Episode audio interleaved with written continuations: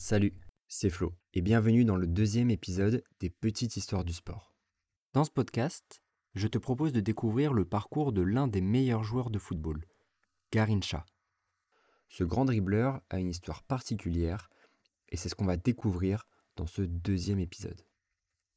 Le 28 octobre 1933, Manuel Francisco dos Santos, dit Mané, le fou ou le simple d'esprit en portugais brésilien, naît dans une famille pauvre du Brésil. Il est le cinquième enfant. Son père est alcoolique et lui est handicapé.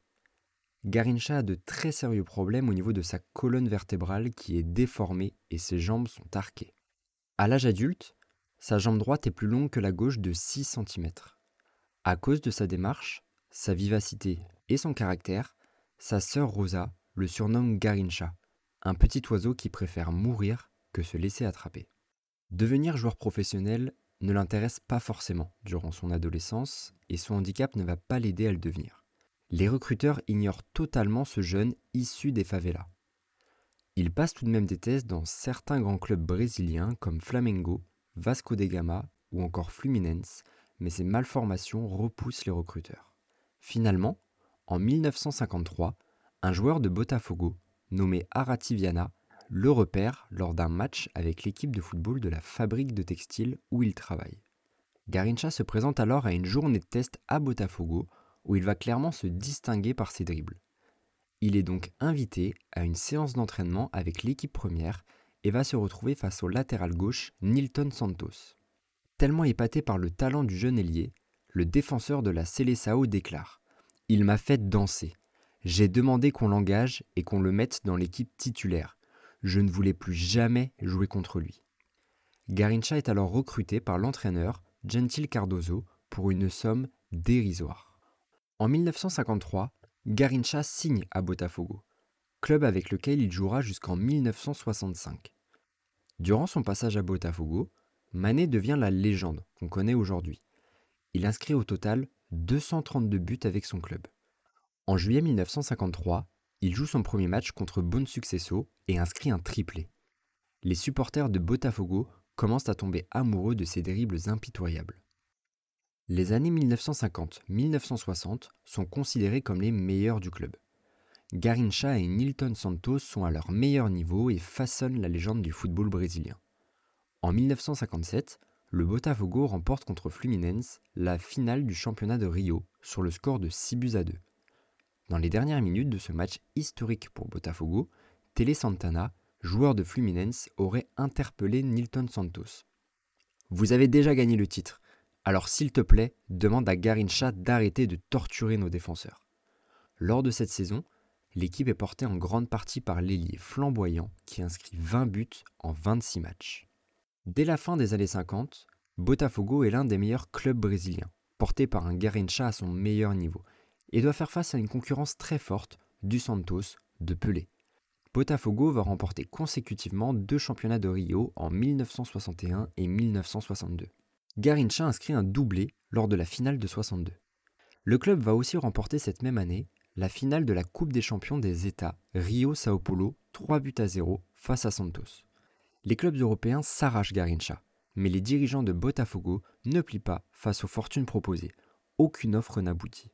En 1965, Garincha quitte son club de toujours après 12 saisons. Ses dribbles ne sont plus aussi explosifs qu'avant. Il joue moins et sa condition physique se détériore à cause de l'alcool. Il aura inscrit 232 buts et gagné trois fois le championnat. S'ensuit une longue descente aux enfers, passant par les Corinthians en 1966, où il ne jouera que 10 matchs, puis à l'Atlético Junior avec un seul match en 1968. Par la suite, il rejoindra Flamengo, où il jouera 15 matchs avant de prendre sa retraite à Olaria en 1972 après 10 matchs joués. Ruiné, rongé par l'alcool, dépressif, Garincha n'est plus. Le 19 décembre 1973, un hommage vibrant lui est rendu pour l'ensemble de sa carrière au Maracana. Devant 130 000 spectateurs, l'équipe brésilienne championne du monde en 1970 affronte une sélection mondiale. Le dernier match de l'oiseau insaisissable. Le 20 janvier 1983, Garincha s'éteint des suites d'une cirrhose liée à son alcoolisme. Son corps est d'abord exposé au Maracana, puis transporté à Pau Grande, un village de Rio. Les hommages se multiplient. Garincha, tu as fait sourire le monde, et aujourd'hui, tu le fais pleurer. Ou encore, Garincha, merci d'avoir vécu. Sur son épitaphe, on peut lire Siji, la joie du peuple, Mané Garincha, a Allegria do Povo. L'oiseau s'est envolé pour de bon. En plus d'avoir forgé la légende du club de Botafogo, Garincha s'est surtout illustré en sélection nationale avec sûrement la meilleure équipe que le Brésil ait connue. Son duo avec Pelé raflait tout sur son chemin. Lorsqu'ils ont été associés en sélection nationale, le Brésil n'a jamais connu la défaite. Garincha est appelé pour la première fois avec l'équipe brésilienne en 1955 pour un match contre le Chili. Mais la vraie aventure de Garincha et de son duo avec Pelé commence avec la Coupe du Monde 1958. Garincha et Pelé sont tous les deux sélectionnés pour disputer la Coupe du Monde en Suède, mais aucun des deux ne sera titulaire au départ. Pelé est trop jeune et légèrement blessé, alors que Garincha est jugé trop simple d'esprit et irresponsable. En effet, Vicente Feola, le sélectionneur, n'a pas du tout apprécié le comportement de Garincha lors d'un match de préparation contre la Fiorentina. Lors de ce match, l'ailier étincelant dribble à lui seul quatre défenseurs et le gardien pour se retrouver face au but vide. Mais il s'arrête. Il attend le retour d'un nouveau défenseur pour le dribbler et enfin marquer. Cette action a rendu le public fou, mais pas son entraîneur, qui préfère le laisser sur le banc lors des deux premiers matchs de la Coupe du Monde. Ce sont ses partenaires, Nilton Santos et Didi, qui réclament au coach sa titularisation face à l'URSS. Il réalise une prestation incroyable et dévoile au monde entier ses talents de dribbleur. Il venait de gagner sa place de titulaire et même plus. Jusqu'en finale, il enchaîne les prestations de haut vol et délivre deux passes décisives lors du dernier match pour offrir au Brésil son premier sacre mondial.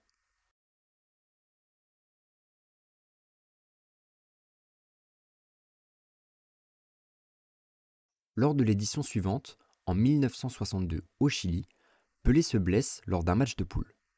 Tout le Brésil compte sur Garincha pour porter la sélection. Face à l'Espagne, il offre le but de la qualification en quart. Contre l'Angleterre, un doublé et une passe décisive, puis encore un doublé contre le Chili, en demi-finale. En finale, le Brésil rencontre la Tchécoslovaquie. Garincha ne marque pas, mais ses dribbles font la différence. Le Brésil l'emporte 3 buts à 1. Garincha termine co-meilleur buteur avec 4 réalisations, ainsi que le titre de meilleur joueur du tournoi. Quatre années plus tard, Garincha fait son retour pour conquérir un nouveau sacre mondial. Le petit oiseau est malheureusement bien loin de sa forme d'antan. Il a presque tout perdu de sa vivacité et quelques rares coups de génie viennent égayer ses piètres prestations. Lors du deuxième match, le Brésil, privé de Pelé, s'incline 3 buts à 1 face à la Hongrie. C'était la dernière apparition de Mané sous le maillot brésilien, et sa seule défaite avec la Seleção. Le Brésil connaît à nouveau la défaite lors du match suivant et sort de la compétition par la petite porte. Finalement, avec 50 apparitions officielles avec la sélection nationale, Garincha aura remporté 43 matchs pour 6 matchs nuls et une seule défaite. Garincha et Pelé, meilleurs ennemis. Garincha et Pelé sont incontestablement les deux plus grandes légendes du Brésil. La sélection a pourtant connu de nombreux joueurs tout aussi talentueux, mais Pelé et Garincha dominent la légende. Leur parcours et leur personnalité sont tout autant opposés que leur après-carrière. La différence? On la retrouve dans le surnom donné par le peuple. Oreille pour Pelé, le roi, le souverain, celui qui a le pouvoir. Allegria do povo pour Garincha, la joie du peuple. Garincha représente la population. Au Brésil, on ne s'attarde pas tant sur la question de qui est le meilleur. Il y aura sûrement un autre Pelé, un génie de gamin précoce auquel s'apparente aujourd'hui Mbappé. Au contraire, pour le peuple brésilien, il n'y aura jamais d'autre Garincha. Le petit oiseau jouit d'un phénomène d'identification tellement puissant chez les Brésiliens. Garincha a apporté à sa nation deux Coupes du Monde, mais surtout du bonheur, la joie du peuple. De plus, là où le talent de Pelé a été capitalisé, Garincha n'était ni obsédé par la victoire, ni par l'argent. Pelé s'est servi du sport, des affaires, de la politique. Garincha jouait pour s'amuser et dépensait sans compter. Beaucoup reprochent à Botafogo d'avoir profité de son talent contre un salaire dérisoire. le journaliste Guillaume Tavares écrivait Au fond, que reproche-t-on à Pelé D'être riche et en bonne santé à 74 ans, alors que Garincha est mort, pauvre et dans un état lamentable à moins de 50 ans? Pelé a réussi sa carrière et sa vie. Oui, il a un côté agaçant. Il est constamment dans le calcul et l'affichage de sa propre réussite.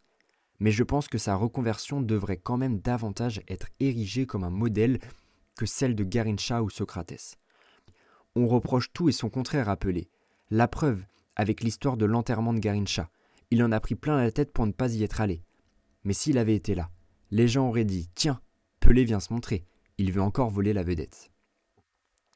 En effet, les deux joueurs étaient bien trop différents pour s'entendre en dehors du terrain. Pelé avait répondu lors de l'interview de ses 60 ans. On m'a cassé les pieds, parce que je n'étais pas allé à son enterrement. Je n'y suis pas allé car je n'aime pas les enterrements et parce que je n'étais pas assez lié à Garincha. Je n'avais aucune amitié pour Garincha. La descente aux enfers de Garincha. Père de nombreux enfants, après la Coupe du Monde 1962, Garincha s'affiche publiquement avec la célèbre chanteuse Elsa Soares. Cette liaison fait grand bruit, mais dure longtemps. Les deux se marient. Mais en 1977, Elsa Soares le quitte et abandonne Garincha à son triste sort. L'alcool le ronge, il refuse toute aide, sa popularité est un fardeau dans cette épreuve, mais c'est le style de vie qu'il a toujours choisi. Depuis le début des années 1960 déjà, son alcoolisme l'empêchait de bien se porter. À l'époque encore joueur de Botafogo, il joue de moins en moins. Il préfère profiter de la vie à sa manière. Dans Éloge de l'esquive, Olivier Guez écrit Face au malin, le dribbleur a perdu tous ses duels. Il n'a jamais cherché à lui résister. Toute sa vie, Garincha l'a vécu au jour le jour. L'alcool, les femmes, le foot et l'argent. Il dépensait son argent sans compter, jouait au foot pour s'amuser et aimait boire, même pendant les entraînements. Les femmes étaient aussi une passion pour lui. Il les enchaînait plus vite que ses passements de jambes.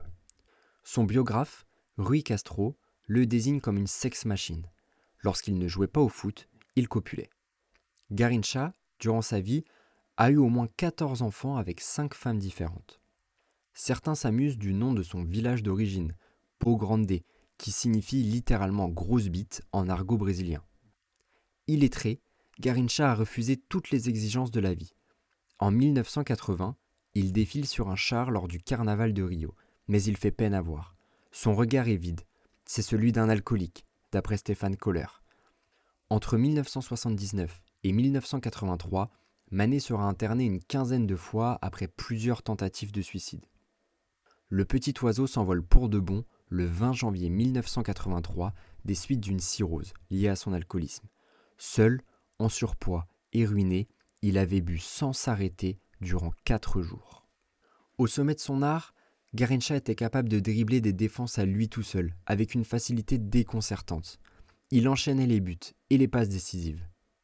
Le petit oiseau était insaisissable sur le terrain. En finale de Coupe du Monde contre la Tchécoslovaquie, les défenseurs ont essayé de se regrouper à 5 pour le stopper, toujours en vain. Aujourd'hui, on parle des dribbles de Garincha qui faisaient sensation. Mais Mané a toujours perforé les défenses avec le même geste. Excentré sur son aile, Garincha reçoit le ballon et s'arrête. Il observe son ou ses adversaires et s'avance lentement vers eux avec des passements de jambes. Il fait mine de repiquer vers l'intérieur et repart grâce à un appui surpuissant vers l'extérieur. Ses adversaires savent ce qu'il va faire, mais n'arrivent jamais à l'arrêter. Il tombe à la renverse, voire se télescope, surpris par la puissance du dribble, et finit à terre, humilié. Ce geste est inspiré de la jinga. La jinga est un mouvement de base de la capoeira, l'autre grande discipline brésilienne.